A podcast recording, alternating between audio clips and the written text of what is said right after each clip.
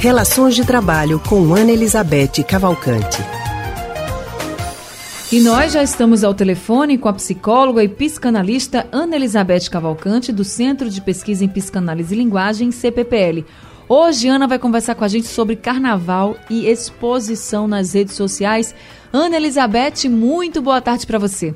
Boa tarde, Ana. Boa tarde aos ouvintes. Ana, para muita gente o carnaval já começou, né? Já vem lá das prévias, já estava assim com, a todo vapor. E muita gente acaba postando fotos bastante animadas nas redes sociais. Às vezes as pessoas postam até fotos que deveriam ficar mais na intimidade, mas enfim, acabam postando. E eu queria saber de você, quando a gente fala de relação de trabalho, a gente precisa ter algum cuidado com essas imagens, né? Claro claro essas imagens, isso é o nosso cotidiano hoje em dia, né? O efeito dessa imagem na, nas vidas pessoais e, na, e, logicamente, na vida do trabalho também, né? O carnaval é, é, um evento maravilhoso, né? Justo porque, e daí que vem o cuidado maior, né? Porque é aquela situação que possibilita uma, uma manifestação mais livre da criatividade, é, uma, uma, as, coisas que são, não são permitidas de jeito nenhum no cotidiano, na vida privada, na vida pessoal e na vida do trabalho, nessa época, são permitidas, né? Então, isso é uma coisa maravilhosa, mas é preciso também é, ter, ter cuidado, porque a gente, todo mundo conhece, né? As, as confusões que são decorrentes, tanto na vida pessoal como na vida do trabalho né, da, do, do próprio carnaval, né? Ana, então, sim. Que tipo falar? de imagem a gente poderia dar um exemplo para o nosso ouvinte que poderia ser evitada, vamos dizer assim? Então, aí é isso que eu acho interessante, né, Anne? Porque, veja, é preciso, mais do que a gente listar né, é, imagens que devam não ser, ser postadas, a gente precisa entender bem a situação, porque veja, é, a gente sabe perfeitamente que quando a gente expõe nossas, nossas imagens na rede social, elas deixam de ser privadas, elas passam a ser públicas. Sim. Né? Então, se elas passam a ser públicas, a única coisa que vai orientar o que é que a gente deve postar e o que não deve postar, ou seja, aquilo que a gente quer que seja publicizado, é exatamente um certo bom senso. Né? Isso depende muito da situação. É, se eu listasse alguma, algumas, situa algumas situações que podiam ser postadas, isso podia ser altamente prejudicial para uns e não ser prejudicial para outros. Grosso modo, a gente podia dizer que aquilo que é do âmbito muito privado não devia ser publicizado.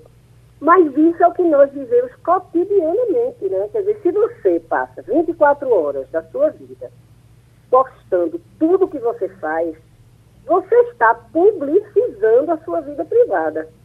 Entendeu? Então você está colocando aquilo que é da ordem do privado no público. Isso é o que vem acontecendo. Então qual é a única coisa que pode nos orientar nisso? É o bom senso.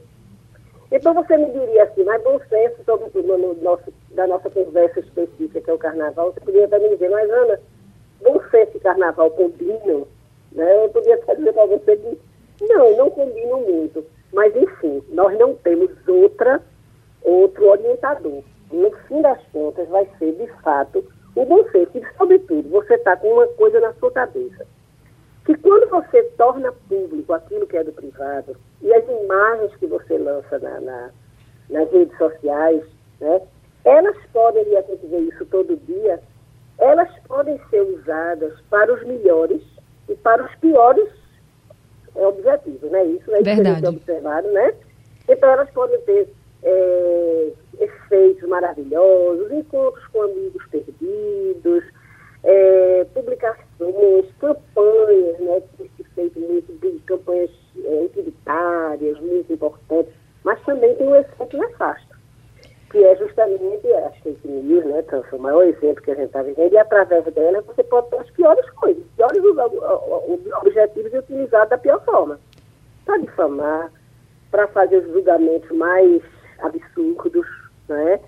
para estabelecer exatamente situações terríveis, tanto na vida privada como na vida de trabalho. Verdade. Então, é preciso ter muito cuidado com aquilo que se posta, porque isso tem um efeito, né? E pode ser usado de várias formas. Um efeito muito negativo. Agora, Ana, você falou aí que tudo que a gente posta na rede social, ela se transforma em público. Muita gente deve estar pensando assim, mas a rede social é minha, é particular, não, não teria direito assim de alguém da empresa que eu trabalho ficar olhando e me criticando ou, ou me avaliando negativamente.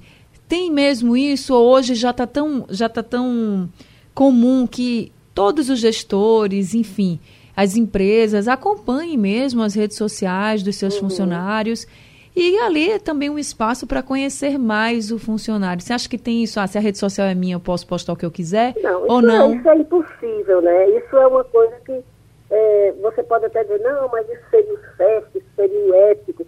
Mas da forma como funciona, você não pode ter esse tipo de controle, né?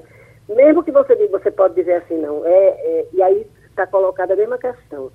Ela pode ter um uso extremamente ético e importante, e ela pode ter um uso extremamente antiético e comprometedor e prejudicial para as pessoas.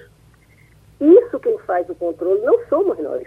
O próprio mecanismo da rede social permite as duas coisas, entendeu? Certo. Então você precisa se colocar aí de uma forma a assumir os riscos, porque você não vai deixar de estar nas redes sociais, né?